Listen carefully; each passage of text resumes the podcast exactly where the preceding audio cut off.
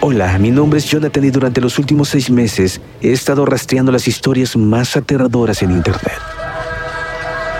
Desde padres poseídos por demonios hasta mecánicos asesinos. Estas son historias de todo México y estoy listo para compartirlas contigo. Escucha archivos perdidos en Apple, Spotify o donde sea que escuches tus podcasts.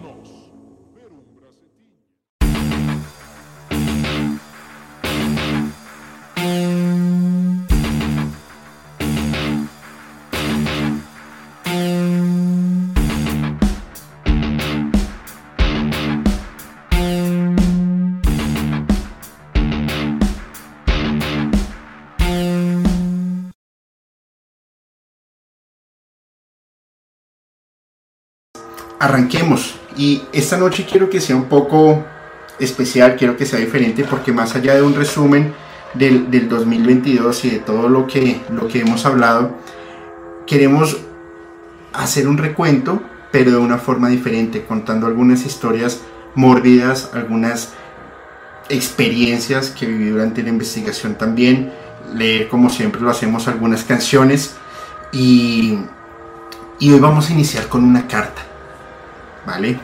Y esta carta dice más o menos de la siguiente manera, y abro comillas. Disculpen la sangre que dejé, pero me rajé las muñecas y el cuello. Mi intención era morir en el bosque. Así pasarían unos cuantos días antes de que me encontraran. Yo pertenezco y siempre pertenecí a los árboles. Nadie entenderá la razón de esto. Para darlo más precisa una explicación, debo decirles que no soy un humano todo esto solo es un sueño y pronto me voy a despertar. Hace demasiado frío y la sangre se coagula muy rápido. Además, el filo de mi nuevo cuchillo es pésimo. Si no tengo éxito haciendo eso con el cuchillo, entonces me voy a volar la jodida cabeza. No sé. Dejé todas las letras junto al resto del dinero. Quien primero lo vea, se lo pueden quedar todo. Como despedida, les voy a presentar mi siguiente canción, Life Eternal. Hagan lo que se les dé la gana. Atentamente, Pell o Death. Y es de esta forma arrancamos haciendo el primer capítulo con el culto a la misantropía, en donde la misantropía hablaba sobre la anarquía, el armar su propia moralidad, el, narcis el narcisismo, la arrogancia, aquellas personas que no sienten ni, ni, ni cinco dolor por la desgracia de otra persona. No creen en ninguna política, no creen en ninguna ley, por eso es una, anarquía completa. Y es un, es, un, es un estado mental que se combina con el morbo y con la sátira de, de, pues de las personas. Ahora, eso es una condición mental que se une con el género del black metal, pero el black metal tiene, tiene una connotación porque el black metal lo, conocemos como aquellos ritmos rápidos, agresivos, voces guturales, con unos escenarios super montados, con fuegos, con calaveras, con rituales satánicos. Pero el black metal no inicia con esa onda musical tan marcada, sino un poco más del death o del thrash metal, como fue la banda Venom y Venom inicia en 1979 con, una onda más suave, pero con, con, como con esa disrupción frente a la música en cómo venía sonando en ese, en ese momento, ¿no? Porque estábamos pasando todavía la era hippie, estábamos llegando todavía con ese rock and roll y eso, ellos entran un poco más fuerte y entran con letras más marcadas frente al, a, lo que a, la, onda que ellos querían hacer de la música. Por ejemplo, la siguiente canción, que se llama Black Metal, y la letra dice algo así. Y es un, solo fragmento. Tiamat, Adramelech, Acheron y Val. Quemando la ciudad bajo la ciudadela limpia. Invocando a Leviatán, listo para atacar el malvado, despierta a todos los dioses del metal black. Esta canción, que se llama Black Metal, no es tan, tan de golpe. Sin embargo, analizando la letra, escuchemos los nombres que, que se mencionan, lo que es Tiamat, Adramelk, Acheron, Baal y Leviatán. Tiamat, la diosa primordial del mar salado, perteneciente a la mitología babilónica. Adramek era el señor de los despiadados, un, mensajero de Asmadeus para asuntos mortales, es decir, tenía una importancia relevante. Aqueronte era uno de los cinco ríos del inframundo en donde estaban los muertos pagando penas o algunos espíritus. Y Bael, el primer rey, del infierno. En la mitología medieval, Leviatán era un demonio acuático que poseía a las personas y era muy difícil poderlas exorcizar. Entonces, generan esta ruptura y empiezan dentro de la música a meter ya temas de demonología, empiezan a meter eh, temas nórdicos, mitología medieval, griega, em, y una sátira completa a la Iglesia Católica que en ese momento tenía una, una relevancia bastante importante. Entonces, Em, Venom, empieza con, con, esta, con esta fuerza y es cuando ya empiezan en Noruega a generar estas evoluciones en la música, donde entra Bathory. Y Bathory es inspirado en la condesa sangrienta Erzsébet Bathory. De ella no les voy a hablar mucho en este momento porque en otros capítulos vamos a hablar de ella, un capítulo entero pero para hacerles corto el cuento, lo que ella hacía era cazaba princesas o mujeres jóvenes, preferiblemente menores de edad, las sacrificaba y con su sangre ella se bañaba para tener la juventud eterna. Entonces, ustedes imagínense una, una, banda de, de black metal ya simplemente haciéndole alusión a una pues, a la princesa sangrienta, que eso es sobre los años 1600. Ahora, Bathory se inspiró en Motorhead, se inspiró en Black Sabbath, pero empieza una, un choque, una rivalidad, porque decía que tenían una copia eh, de los sonidos de Venom y de las, em, de las artes. Pero al final Bathory empezó a, a crear su propio camino con música más densa, más robusta, con, letras más macabras y utilizando mucho la mitología nórdica.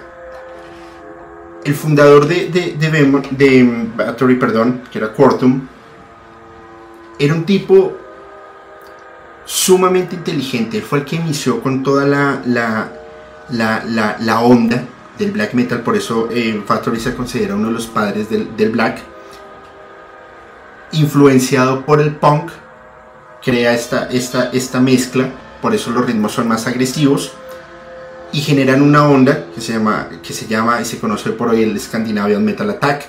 Eh, él, pues infortunadamente en 2004 fue encontrado eh, muerto en su, en su departamento en Estocolmo, puesto que ya tenía un fallo cardíaco y no, no hay mucho por hacer. Sin embargo, las canciones de Bathory sí son más dicientes, sí son más Em, orientando a las personas a tener ciertas ideas totalmente diferentes. Vamos a leer una canción que se llama Sacrifice. Y es una canción que quiero que le presten mucha atención a esta letra. Abro comillas. Invoqué a los muertos vivientes y demonios en los cielos. Bebí del cáliz tibio y rojo y vi morir a la Virgen. Presente nacimientos limpios en el paraíso santo, extendió oscuridad eterna en la tierra, y violada la madre de Cristo. Ay, madre de Cristo. Vamos, vamos, bebé, levanta tu cuchillo, bienvenida, cariño, a mi sacrificio. Atar el ángel del altar, sacrificio al Señor del infierno. Deja que la sangre caliente fluya, mientras la luz de la luna pone la noche en hechizo. Vi el relámpago caer en los cielos, y te escuché rugir el dolor o levanta el cuchillo y golpea una vez más. Tu sangre se mezcla con la lluvia. Invoqué a los muertos vivientes y demonios en los cielos, bebí el cáliz tibio rojo y vi morir a la Virgen. Presente nacimientos limpios en el paraíso santo y violada Madre de Cristo. Vamos, levanta tu cuchillo y bienvenida a mi sacrificio. Em, sonidos bastante fuertes y bastante densos de entender. La verdad no, no, no es tan sencillo como, quisiera, como se quisiera. Pero hoy por hoy Battery es uno de los hitos dentro de toda la onda del black metal. Si seguimos avanzando un poco por todo lo que, lo, lo, lo, lo que viene sucediendo en esta onda, encontramos la historia de Death. Y Death, que fue el que escribió la, la, carta que les leí al principio, él empezó en una banda que se llamaba Morbid y él diseñaba las portadas y las letras con un estilo gótico, con un estilo disruptivo y que producía cierto eh, miedo. Cuando él era pequeño, él tuvo una experiencia cercana a la muerte y tuvo una hemorragia eh, interna. Aquí se van dos, dos hipótesis. La primera es que él sufre un accidente cuando estaba eh, esquiando. Y la segunda, que ya después un, hermano de él lo dijo, es que en el colegio lo golpearon un, grupo de niños y terminó casi en la muerte. Cuando él despierta de este, de este letargo, él tenía una, una eh, fascinación por la muerte. Él tenía una, eh, como, como una afición, desarrolló ese, ese gusto y ese interés por la muerte aquí es donde entra Mayhem, que fue una de las bandas pioneras también, junto con Battery, eh, y fundadores del Inner Circle. Mayhem en ese momento estaban buscando un vocalista y Dead les envía un sobre y en ese sobre iba una carta, un cassette y algo que me da como impresión, un ratón muerto. Y primero me da impresión porque no me gustan los ratones y al menos un ratón muerto, pero este ya estaba en estado de descomposición. A la banda pues, le, generó mucho, mucho impacto y le resultó interesante. Lo invitan a, tocar, me corro para acá, esa Lo invitan a tocar y generaron una, una química súper disruptiva. Ahí es, es donde donde todo engrana y empieza la, onda de Mayhem. Death tenía varias particularidades. Primero es que e, este, esta fascinación que tenía por la muerte lo llevó a que cometiera bastantes locuras, como por ejemplo subió a un escenario, cogió un vidrio y empezó a rasgarse las, eh, a, cortarse las venas. En más de una ocasión lo, llevaron al, al hospital para que le hicieran transfusiones de sangre porque se estaba, se estaba desangrando. Un día, simplemente, Dead se desapareció. No sabían de él, no lo encontraban, buscaron por varios sitios y ellos como banda tenían una cabaña en un bosque, lo cual Euronymous, que era el, guitarrista de, de Mayhem, pues dijo, puede estar allá se va a esta cabaña y al entrar vio una escena supremamente mórbida y aberrante y es Dead se había volado la cabeza con, una escopeta. Por eso fue la, la carta que les leí al principio. Si ustedes entran a un sitio y ven a su amigo, a su colega, a su compañero de banda con el que están haciendo tantas cosas, pues yo creo que daría mucha impresión el, ver esa escena. Y Euronymous hizo algo que, que a mi juicio es bastante loco también y es coger partes del cráneo, y esto es un mito, ojo, coge partes del cráneo, lo guarda en sobres y se los envía a los más cercanos a Mayhem o a los miembros del Inner Circle. Inclusive por internet hay subastas de partes del cráneo de Death. Luego de esto, Euronymous se va a, una, a un pueblo cercano, compra una cámara fotográfica, regresa a la cabaña toma una fotografía y esa es la portada del siguiente álbum de Mayhem. La portada se las voy a dejar en el, el grupo de Telegram como evidencia. Pero Mayhem no se podía acabar porque estaban cogiendo una fuerza importante. Entonces es cuando hacen una convocatoria. Euronymous ya estaba trabajando con eh, Bart Vikernes. En ese momento él estaba haciendo su proyecto de Bursum. Y lo invita a, a que participe en Mayhem. Y fue una explosión de talento. Fue alucinante porque los dos eran demasiado buenos y se podían complementar de muy buena manera. Sin embargo, no todo resultó tan bien porque empezaron los, los choques de egos, de arrogancias, porque los dos querían ser protagonistas o por quién sería el, mejor en ese momento. Entonces, empiezan con, el chisme. el, uno le dice, no, es que yo le voy a hacer, hacer el ridículo en el escenario. No, es que yo le voy a entregar una guitarra desafinada. No, pero es que bla, bla, bla. Y hasta ahí va bien. Pero luego ya empezó Eurónimos a decir, no lo soporto más. Me lo voy a llevar a un bosque. Lo voy a meter en un... ¿Cómo se llama esto? Como en un lago. En un pozo, perdón y lo voy a torturar. Y luego lo voy a colgar de cabeza y lo voy a dejar ahí hasta que ya no salga. Claramente, eso que Eurónimo le dijo a este grupo, este grupo también se lo dijo a Barbie Kernes. Y Barbie Kernes, pues, por supuesto, no lo tomó en muy buena onda.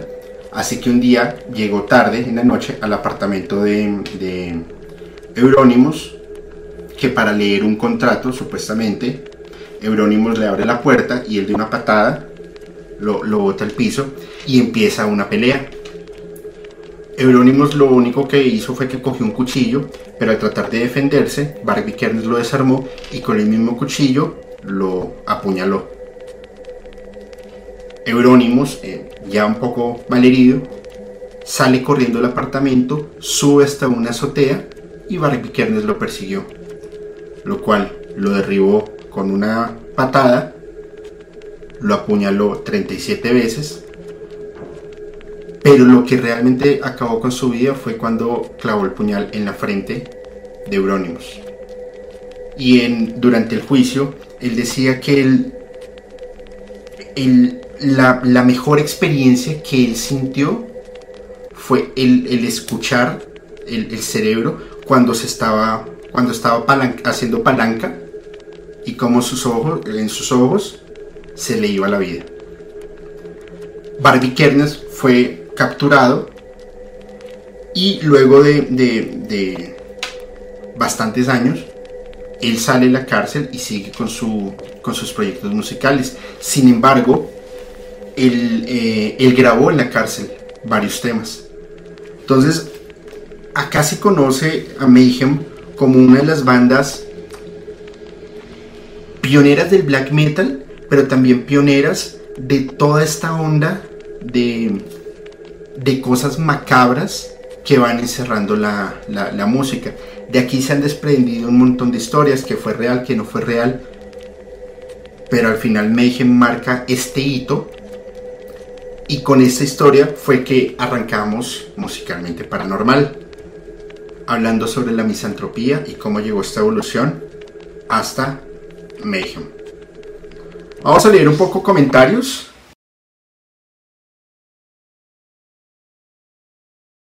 Vamos a continuar.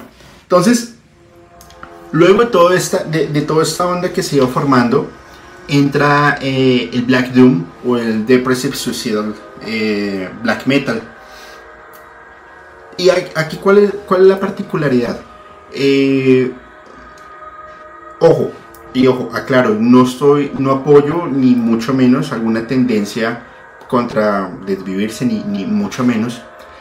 Pero el escuchar este tipo de música, como lo es el Black Doom, sí genera esas sensaciones. Empezando porque te lleva a un estado de angustia, a un estado de desesperación que difícilmente tú puedes controlar. Primero, en el black metal mm, hay sonidos más graves, más rápidos, en donde el corazón eh, aceleran las, las palpitaciones y entras como un estado de euforia. El cerebro entra en ese estado.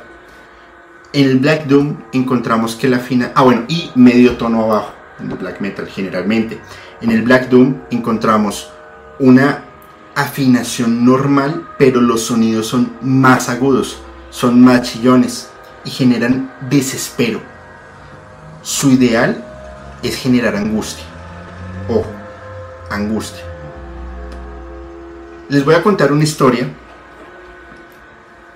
que, que por supuesto es de la, es de la vida real y dice más o menos de la siguiente manera. Si, si quieres seguir leyendo canciones. Ah, no, leyendo canciones. Perfecto.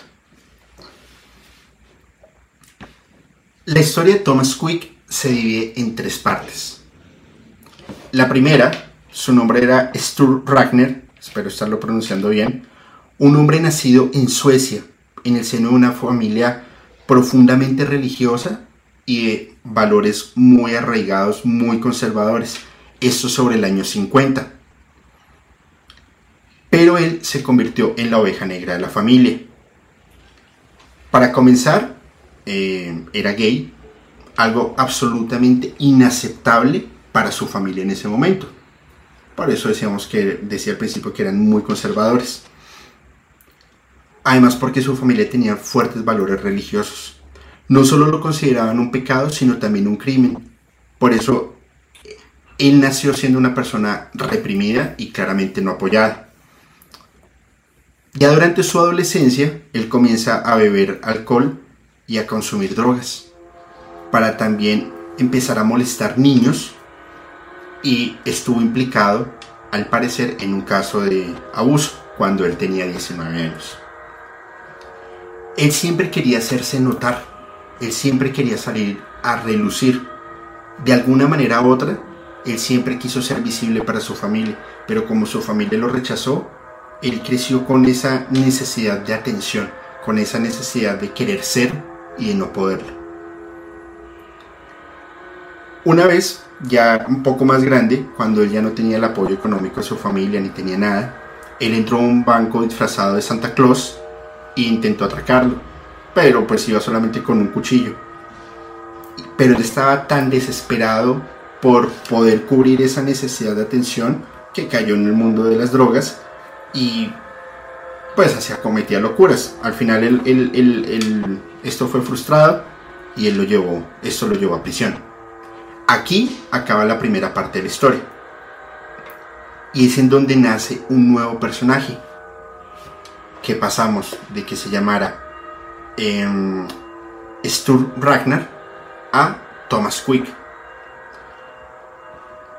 Thomas Quick entra a un hospital psiquiátrico porque empezó a desarrollar conductas psicóticas, paranoicas e inclusive esquizofrénicas.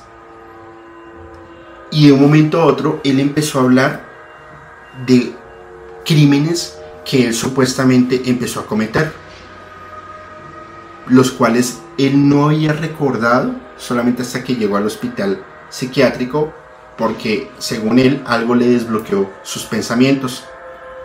Dijo que él había cometido su primer crimen cuando él tenía 14 años y que su primer víctima se llamaba em, Thomas, el cual no solamente abusó de él, sino pues lo, lo desvivió.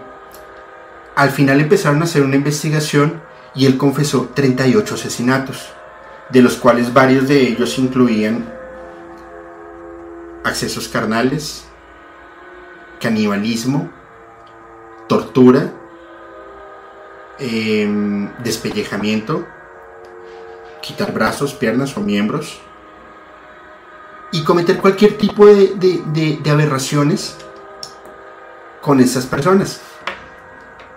Y aquí es en donde la policía empieza a hacer una investigación exhaustiva porque esto no era normal, esto no era, no era, no era algo habitual.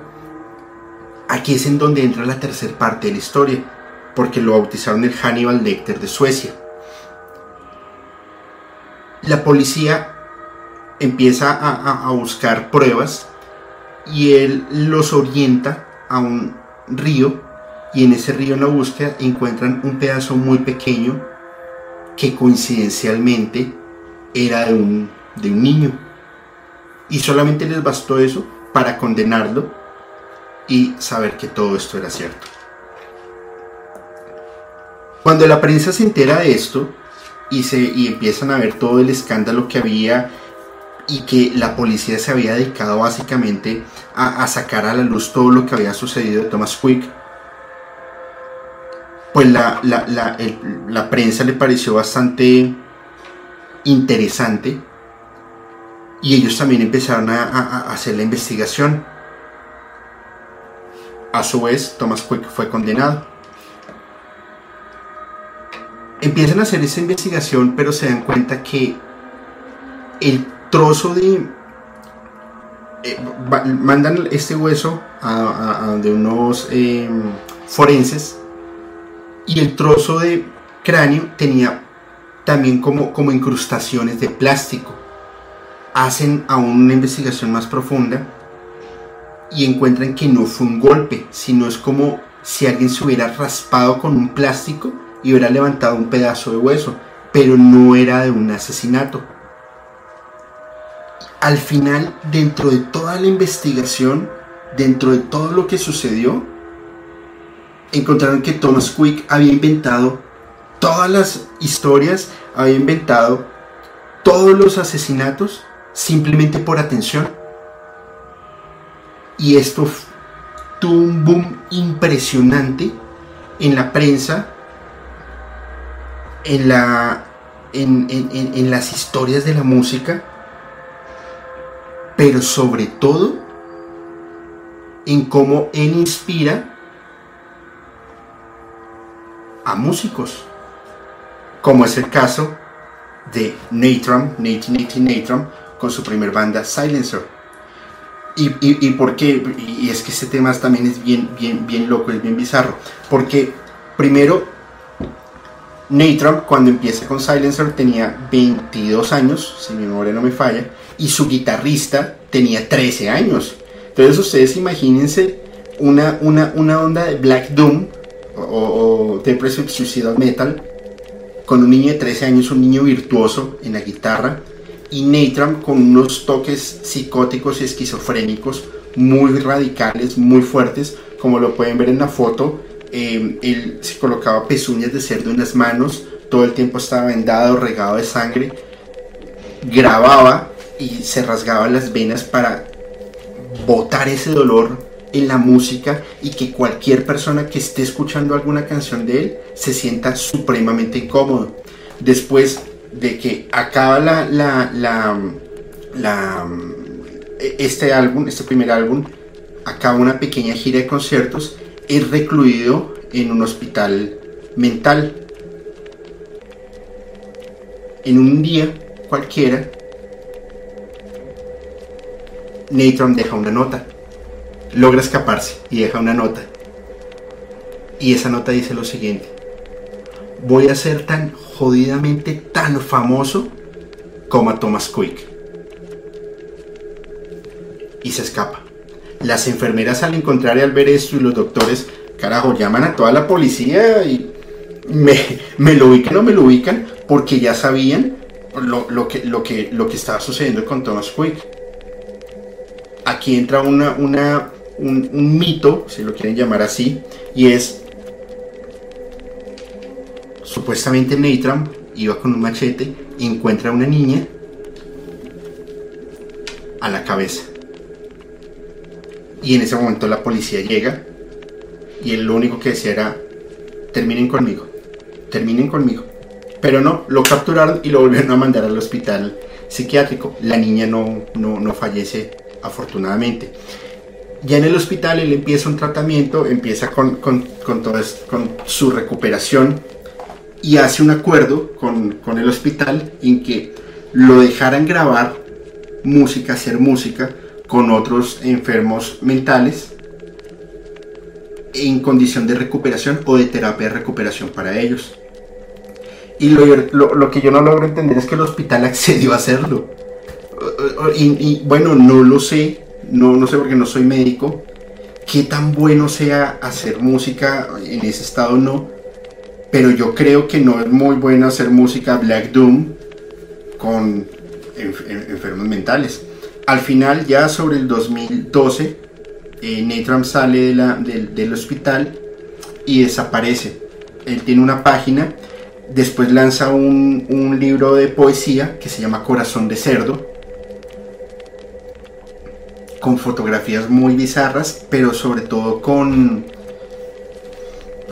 con, unos poemas que a mí la verdad me da un poco escalofríos eh, leerlos. Pero fíjense que logra, logra ser, o sea, se inspira en la historia que, una historia que fue mentira y fue algo de lo que hablamos en uno de esos capítulos que se llamaba Terror y Atención. Y es como esta necesidad de atención desarrolla sus problemas, pero que también inspiran a otras personas que tienen otros problemas a que sigan cometiendo pues cosas que no tienen mucho pues mucha lógica. Ahora, mm, también hay unas ondas artísticas que son difíciles de entender, pero son admirables, a mi juicio. Porque del Black Doom se desprende otra onda que se llama Dark Ambient, se llama, y es con la banda Agast. Esta banda hoy por hoy no existe. Vendieron solamente 500 álbumes, 500 copias de su álbum nunca tocaron en vivo. Su, su, su nombre es horrorizado. Y, y esta, esta música, esta, este CD o este álbum, tiene un montón de mitos. Primero, que el que lo escuche completamente se vuelve loco. El segundo es que es un música netamente para hacer invocaciones demoníacas. Su, su, álbum se llamaba Brujería en el Eclipse Crepuscular y es música para hacer invocaciones. Sus, sus, componentes era Andrea Haugen, que era bruja, eh, bruja de la niebla, y Tania Steff, bruja de la noche. Una de ellas era em, artista visual y la otra era, era músico. Pero tenían una relación muy estrecha con el Inner Circle. Era tan estrecha que el álbum lo grabaron con el micrófono de Death, el que estuvo en Mayhem, el vocalista de Mayhem, que fue con el que iniciamos el capítulo. Al final, toda su música fue de conjuros, rituales paganos, brujería, toques de muerte, y el escuchar esa música con la luz apagada, con audífonos, miren, se los juro que esa es una sensación de terror brutal. Si alguien lo quiere hacer, por favor nos cuentan cómo les va, eh, porque la verdad sí es bastante, bastante, bastante fuerte. Ahora, una, canción de, de, de Agast Escuchen con atención, porque son, canciones cortas, pero es que tienen un ambiente bastante denso. Abro comillas. El Señor de la muerte y destructor de la vida lo hará esta noche. Sacrifícate. Un regalo sagrado de usted, su esclavo. El regalo será su sangre. Con placer eh, estático le darás lo que le debes a tu vida. Cometer un suicidio ritual. Dale tu vida. Dale el sacrificio esta noche. Si ustedes escuchan eso, lo interiorizan, le ponen el ambiente, cierran sus ojos y todo está oscuro, ya ustedes me nos contarán. La verdad sí es bastante fuerte. ¿Cómo vamos hasta acá? Vamos a leer un poco de comentarios.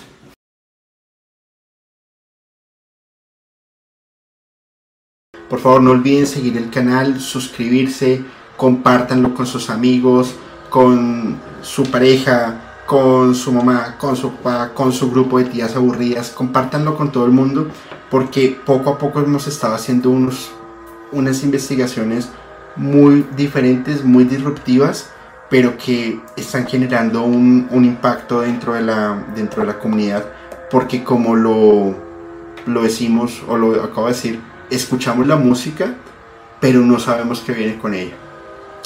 Vamos a dejar un poco acá esa parte, esa primer parte de la onda del black metal, de la parte eh,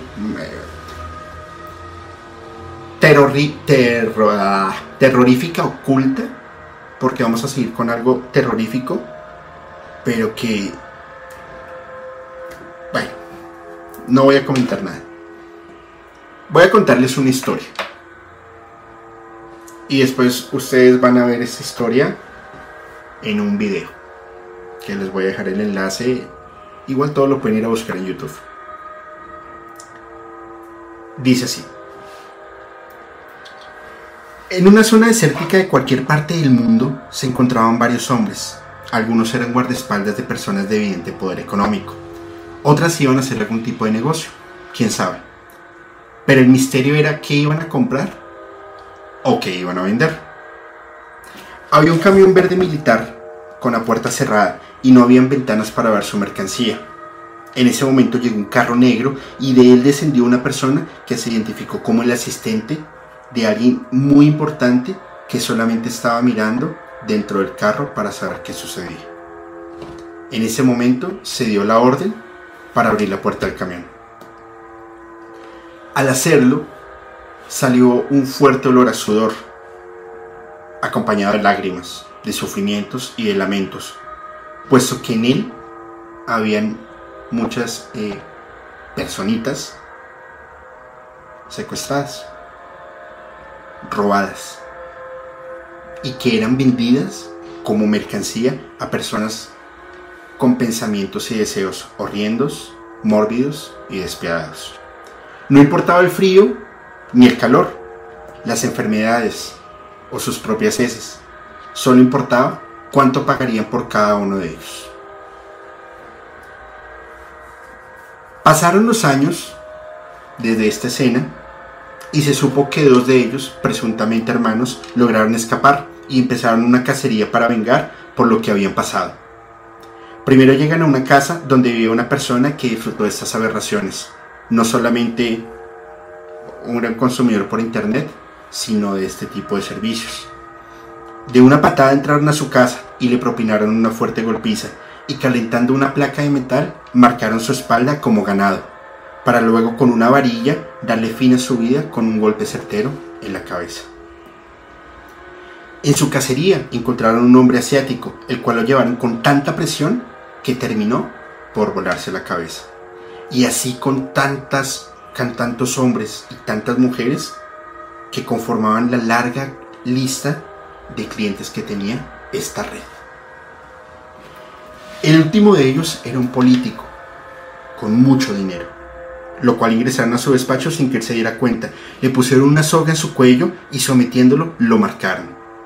Para luego llevarlo a una terraza y aún con la soga puesta en su cuello, amarraron el otro, el otro extremo a una viga de metal y al confrontarlo esta pareja de hermanos quitaron sus marcas y un aire frío recorrió el cuerpo de este político, puesto que recordó que eran dos niños que él había comprado y en unos segundos silenciosos le dieron una patada en el pecho y este cayó de la terraza, rompiendo su cuello en la caída y quedando inmediatamente sin vida.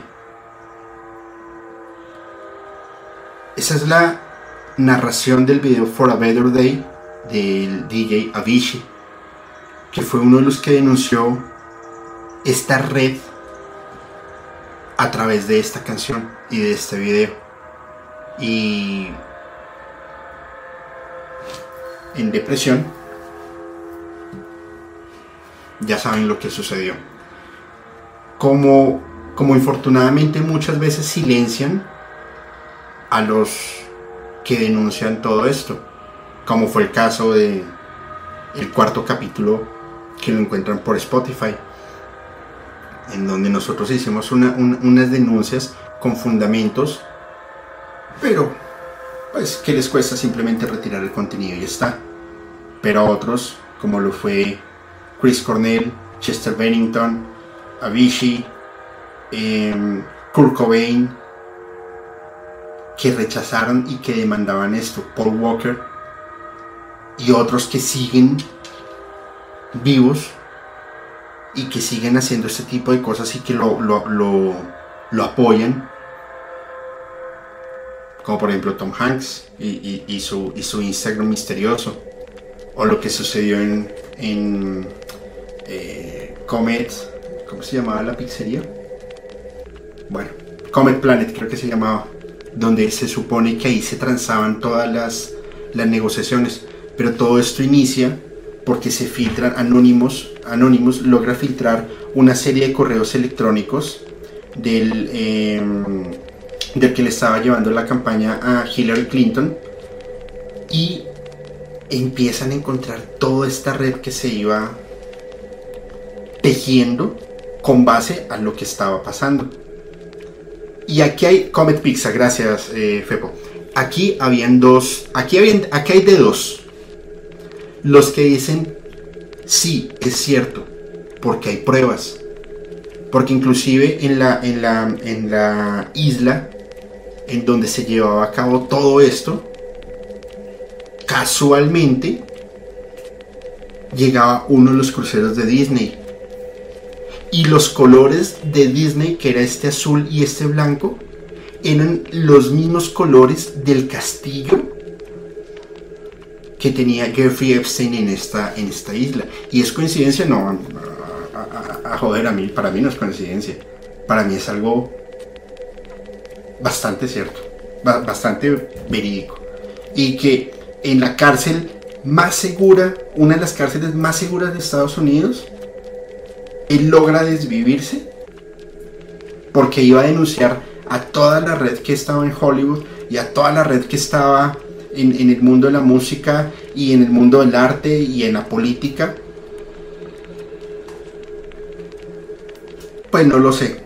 Y es que aquí viene un tema bien fuerte y es la imagen número 10, porfa, que ustedes lo pueden ver y lo vi hace dos días en el capítulo en un capítulo de South Park que es la, penúltima temporada, creo que la 24, que es de las eh, vacunas del cobicho. Y South Park toca el tema con una aberración que a mí la verdad me dejó sorprendido. Pásate a la imagen 11, en donde eh, estaban haciendo un supuesto refuerzo de, clases porque no querían volverlos a dejar ir a la escuela y la profesora por favor, vean ese capítulo, se los juro que no se van a arrepentir. La profesora le cuenta toda la historia de cómo quieren, de cómo hacen este tema con, los, eh, con las personitas por el adrenocromo. Y el adrenocromo les muestra en la bolsa que veíamos en la, imagen anterior, cómo lo, lo, chupaban, porque esto supuestamente genera la, la juventud eterna. ¿Se acuerdan lo que hacía Ercebet Bathory que les conté que se bañaba con la sangre? Pues acá se lo toman y lo fabrican. Y de por sí es una, es una droga que se genera con adrenalina. Y la verdad es que es bastante fuerte. No, no sé si ustedes tuvieron la oportunidad de ver eh, Monster Inc. Pero... O sea, era la misma onda de Monster Inc. Pero no era con sustos sino con... O sea, sí era con sustos, pero de unos monstruos de forma inocente. Aquí no es de forma inocente, aquí era desapareciendo a un montón de, de, estas personitas. Entonces aquí, fíjense que no, la música y lo paranormal no solamente encierra el tema de fantasmas o, lo que decían los Red Hot Chili Peppers de hacer unas canciones con, la Ouija junto con esta otra banda que se me, se, me, se me escapa el nombre o lo que hacía Ozzy. No. También ocurre cuando hacen todo este tipo de, de barbaries y los callan y no les importa simplemente los callan. Y algo que no se puede hacer es ir en contra de la élite. De eso se trató el capítulo 4 y el capítulo 7, que fue el Pizza, Pizza, Pizza y el doble porción de pizza, que fueron capítulos muy fuertes y que vamos a hablar después de, en, o en podcast o en musicalmente o en criminalmente vamos a seguir ondeando un poco más porque la verdad hay mucho, mucho, mucho, mucho de qué hablar. Ahora, si queremos pasar también un poco a esta onda paranormal y rara, pues no podemos dejar por, por fuera al gran, o, al, o como lo quieran llamar, para mí el, el, hombre era un, era un adelantado a la época, a Lester Crowley. Porque Lester Crowley no solamente logra influenciar a un montón de bandas, músicos, políticos, a Winston Churchill, eh, por Dios, que la señal así no es paz y amor, sino ve de victoria, por eso Winston, eh, Churchill lo, señala cada rato, cómo lo expulsan a, Crowley de Italia porque hacía un montón de orgías y de cosas súper bizarras, enfermas, o sea, cómo, o sea, cómo Crowley logró influenciar sin conocer, porque es que Crowley muere eh, iniciando el, siglo XX. Bueno, iniciando no, pero, no, no estuvo en la época, por ejemplo, de los Beatles, no, no conoce a los músicos, no conoce a Led Zeppelin, pero como todos ellos se, se enloquecen por lo que fue Aleister Crowley. Y primero porque genera un movimiento hippie, es el precursor del movimiento hippie con el uso del SD y el, sexo abierto sin tanto tapujo y sin tener ningún tipo de, de, cosas adicionales que se combina con la onda de los Beatles que estaba sucediendo, que empezó a tener mucho furor, pero los Beatles lo levantan desde el MK Ultra y desde el proyecto Liverpool y cómo logran, porque, perdón, habían, ya sabían cómo controlar una solamente con el MK Ultra Ahora necesitaban controlar millones de mentes al tiempo. Entonces es cuando introducen en los mercados el LCD, es cuando introducen la música, es cuando introducen estos sonidos diferentes y cómo aprovechan el conocimiento que había dejado Lester Crowley para meterlo en la música, en las canciones y lograr este, este dominio mental.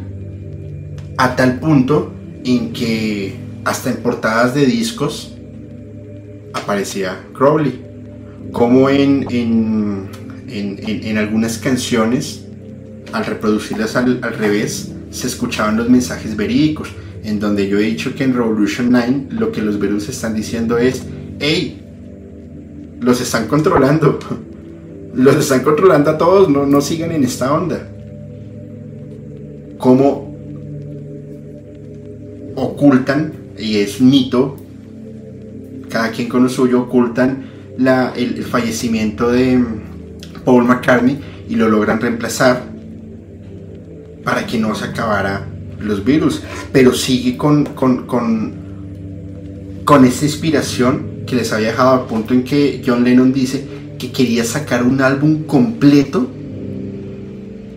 que para entenderlo se tenía que reproducir al revés tal como lo enseñó Aleister Crowley. O por ejemplo, como em, entre Black Sabbath y Ozzy Osbourne, y ya después Ozzy Osbourne simplemente le hace em, un, un, homenaje con la canción Mr. Crowley. Cuando en ese momento Ozzy Osbourne estaba pasando una época muy depresiva porque había sido expulsado de, Black Sabbath como Iron Maiden en su álbum Revelations le hace este homenaje o como Iron Maiden a través de la letra de Moonchild hace esta invocación, hace, vuelve una letra, una canción invocación a través de, de la música. Pero el caso más impactante era Led Zeppelin y esa afición que generó Jimmy Page por, por Aleister Crowley al punto en que compró hasta su casa al borde del lago Ness, en donde se hicieron rituales satánicos, orgías y de toda clase de temas satánicos, y él la compró y se encerraba horas ahí en donde él decía que sentía esa energía y esa vibra que lo hizo componer grandes riffs de canciones de Led Zeppelin, cosa que no voy a hablar en este momento porque viene un capítulo más adelante con mi gran amigo Lashne Posede. Aleister Crowley creo que ha sido una de las investigaciones más interesantes, más chéveres que hemos logrado tener. Además que no solamente hacer temas de música, sino políticos, cine, eh, arte visual, por supuesto escritores. Y vuelvo y les insisto, el hombre era un adelantado a su época. Vamos a leer un poco de comentarios.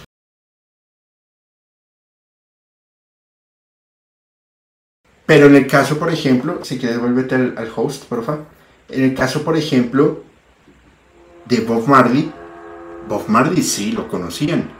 Y Bob Marley sí hizo una, una, transformación en la música bastante fuerte. Y es porque eh, no solamente con sus letras, sino con su mensaje de, de, un mundo de paz y una igualdad, logró desestabilizar a la economía de Estados Unidos que tenía el control sobre islas del Caribe, como lo era Jamaica. Logró desestabilizar el negocio de la, de la, marihuana. Y es donde empiezan las especulaciones en donde Bob Marley, a mi juicio, sí fue eh, asesinado por la CIA, pero es en donde, le, donde empiezan los experimentos de mm, inyectar células cancerígenas para que pues, el cuerpo las desarrolle y las personas ya no, ya no existen. Esto lo denunció Hugo Chávez cuando empezó con el desarrollo de su enfermedad. Lo más curioso del asunto es que Bob Marley decidió irse a Europa a hacer un tratamiento con uno de los médicos de, que hizo experimentos durante la Segunda Guerra Mundial y se sometió a un tratamiento totalmente espiritual que lo que hizo fue acelerar su, su, enfermedad y que falleciera rápidamente. Pero a través de su música logró unir a dos partidos políticos que estaban haciendo una guerra civil en Jamaica, les logró que se unieran, que alzaran la mano y que dijeran, no más, vamos por la paz. Logró meter una religión en el consciente y subconsciente de las personas de Jamaica que venía desde Etiopía con el dios ya. Entonces, fíjense lo, lo, y hoy por hoy, Bob Marley sigue siendo un artista ultra top, súper escuchado a través del reggae. Entonces, aquí quiero llegar. A Lester Crowley no lo conocían, pero logró dar su mensaje. Bob Marley lo conocían, pero también logra dar su mensaje de una manera diferente y no con control mental. Entonces, ustedes creen que si que si eso no fuese no estuviese preparado lo hubieran dejado subsistir o llevar hacia, hacia el futuro? A mi juicio, no. No lo hubieran dejado. Por eso es mejor sacarlo del camino. La música encierra un montón de cosas, encierra un montón de, de, de historias, un montón de mitos, un montón de leyendas. Y es lo que intentamos tocar cuando mencionaba que, a mi juicio, el mejor director de marketing se llama Satanás. Porque cuando tú le haces una, una, una, una ofrenda, pues dices, ah, es que le están haciendo una ofrenda y le están haciendo una, em, un homenaje o le están haciendo lo que sea y lo montan a unas élites. Entonces empiezan aquí varias especulaciones que si vendió el alma al diablo no. Entonces empiezan desde la música clásica. Sí, Giuseppe eh, Tartini le vendió el alma al diablo y hizo la sonata del trino del diablo. Luego Nicolò Paganini, no, que para tocar como Paganini tenía que tener un sexto dedo para que su em, técnica pudiese ser real. Luego Robert Johnson con el cruce del diablo que le entrega un músico que no tenía ni idea de música, le entrega su guitarra en un cruce en Estados Unidos, supuestamente el diablo la coge, empieza a tocar y se vuelve un músico prodigioso. Los Rolling Stones, Black Sabbath, que decía que, tenía, que el bajista hizo una invocación y que eh, a, partir de ese momento los acompañaba un quinto miembro, después voy a hablar de Black Sabbath, o la espiritualidad de Jimi Hendrix, que supuestamente también tenía un espíritu que lo guiaba, o Slayer, que decía que habían vendido su alma al diablo, pero después se declararon cristianos. Así hay un montón de historias que yo no sé si sean ciertas o no. Pero hace un ratito, vuélvete a ponerle la 14, porfa. Gracias. Veíamos a Katy Perry, en donde con su simbología y con su tema em, en parte de masonería, en parte Illuminatis, se hace ver que hay algo raro, se hace ver que hay algo diferente entre sus canciones, entre lo que ella quiere mostrar y en lo que quiere denunciar también, porque inclusive ella tiene un video que se llama Bon Appetit, en donde disfruta un grupo de personas muy adineradas comerse a una persona. También está el caso de Kenny West, que es la, 15, por favor. Por ahí en un comentario que estaba desaparecido, no lo sé. Pero todos tienen esta, esta, particularidad de, hacer los triángulos en representación de, esta deidad, que lo, tocamos en unos capítulos que se, se denomina Rainman. Y es que le hacen una, una, una alusión a que si están debajo del, de la sombrilla, siempre van a estar protegidos. Lo tocamos en un capítulo con la canción Umbrella de Rihanna, en donde la cantidad de simbología que hay mostrando lo que lo que estaba lo que lo que quiere mostrar valga la redundancia y, dando a entender que ella está protegida y que por eso tiene esta cantidad de, de popularidad y de dinero y que está en la cúspide según ellos pues se lo debe en parte a Rayman, o en el caso de Kenny West, o en el caso de Justin Bieber, o en el caso de tantos deportistas. Pero al final, la élite, ¿de dónde viene y hacia dónde va? Porque nosotros creemos pues que el artista es el top, pero el artista no es el top. Después decimos, bueno, pues encima del artista está el productor, pero encima del productor está el director, pero encima del director debe haber un político y encima del político debe haber alguien de más poder. ¿Quién está en la punta? ¿Quién controla eso hacia abajo? Entonces, eso, eso, eso lo, estábamos hablando un poco en, esta onda de lo que sucedía con, con, con, con Rayman y con todo el tema de la onda Illuminati. Hablamos de lo que no podemos ver pero de lo que sí podemos ver, de lo que podemos palpar y de lo que la música refleja, fue lo que tocamos con, mi gran amigo Eric en, Corridos Sangre, en aquel capítulo que fue tan impactante que se va a ver una, una, segunda parte tocando y trayendo otros temas, por lo cual no les quiero dar, no quiero hacer spoiler porque es que la verdad siempre va a estar bastante, bastante fuerte. Ya luego tocamos a, Muse, que también con, mi amigo Isaac, que a mi juicio también son adelantados a la, musicalmente hablando y con los mensajes que quieren dejar sobre evidentemente que no estamos solos, que no somos los únicos en el universo y que siempre hay alguien que está controlando. Ahora, si lo miramos desde lo científico y desde lo intelectual, que fue una de las bandas que en serio me quitó la. me rompió la cabeza al investigarlo fue Tool. Y. O sea, cómo, lograron combinar la, teoría matemática, lo que pasaba con Fibonacci, lo que pasa con Fibonacci en las ondas, y lo volvieron música. Y lograron que lo entendieran. Y lograron plasmarlo en letras. Son súper adelantados.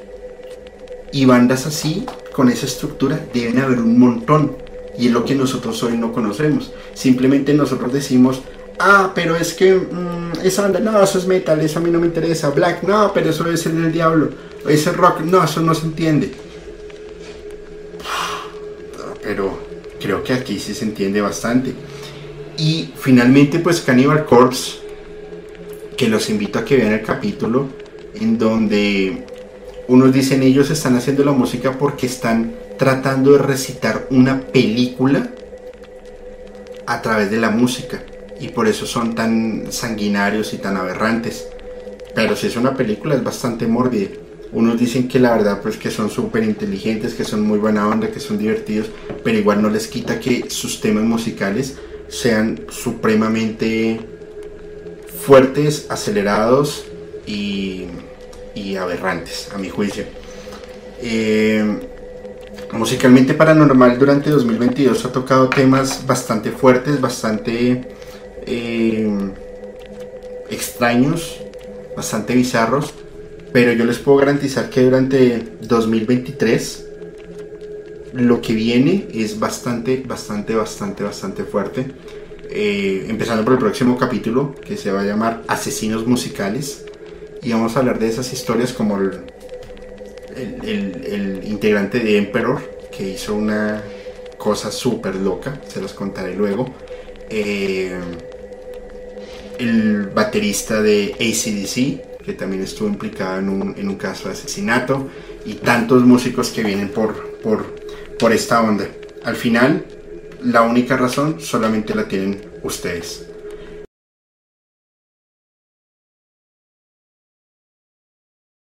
Sientan la música, vivan la música, pero piénsenla de una forma muy diferente. Soy Julio y les deseo a todos una muy buena noche.